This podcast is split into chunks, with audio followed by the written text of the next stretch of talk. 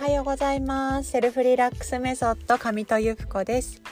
えー、皆さんいかがお過ごしでしょうか？ちょっと久しぶりの音声配信になりましたけれども私は週末ですねちょっとこう心身を磨く3日間になっていたかなっていうふうに思います。もう感動で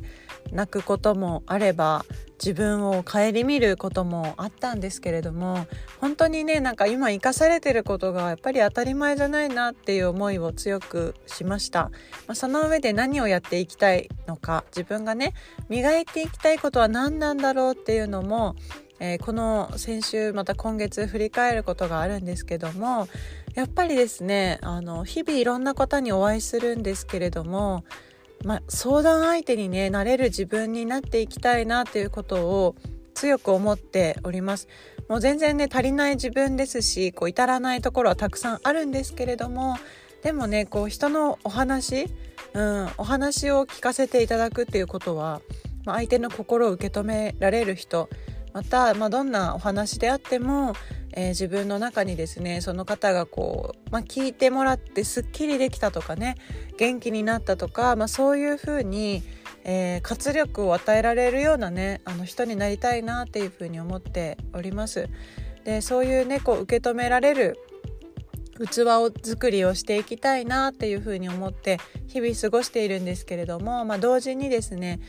うん人を導く人、うん、人を育てられる人、まあ、そういう自分になりたいなっていうのももう一つの目標なんですね。なので今私もちょっと若い人たちのリーダー的なお役とかを頂いてるんですけれどもやっぱ一人一人にいいところがありますしなんか一人一人の今の環境とか状況とか違うんですけどみんなでやっていく時にね、えー、力を合わせて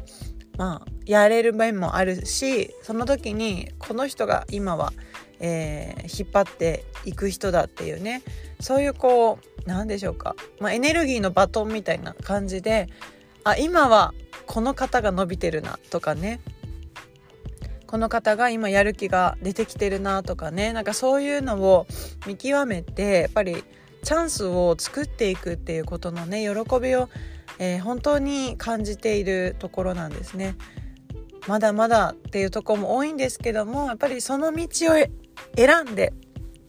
進んでいきたいななんて思っております。というわけで今日はですね挨拶改めて朝の挨拶とか新しい方に会った時にねどんな風に声をかけていくかってとっても大切だなと思っておりましてで挨拶の時に私が心がけているのは笑顔笑顔とまず挨拶をする前から挨拶って始まってると思うんですね。だからまあ相手の方が幸せになってほしいとか、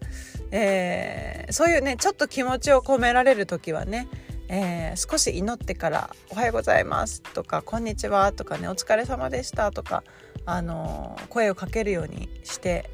いるんですけれどもやっぱそのいうそういうふうに一言にね心を込めていった時にきっと相手の方も受け取ってもらえるものが違いますし私自身もですね心を込めていった時にああよかったなって、うん、自分がちょっとこうできることをですねそこにまあ、一手間っていうんですかね一工夫させてもらった時にあよかったってなんか自分も嬉しくなる。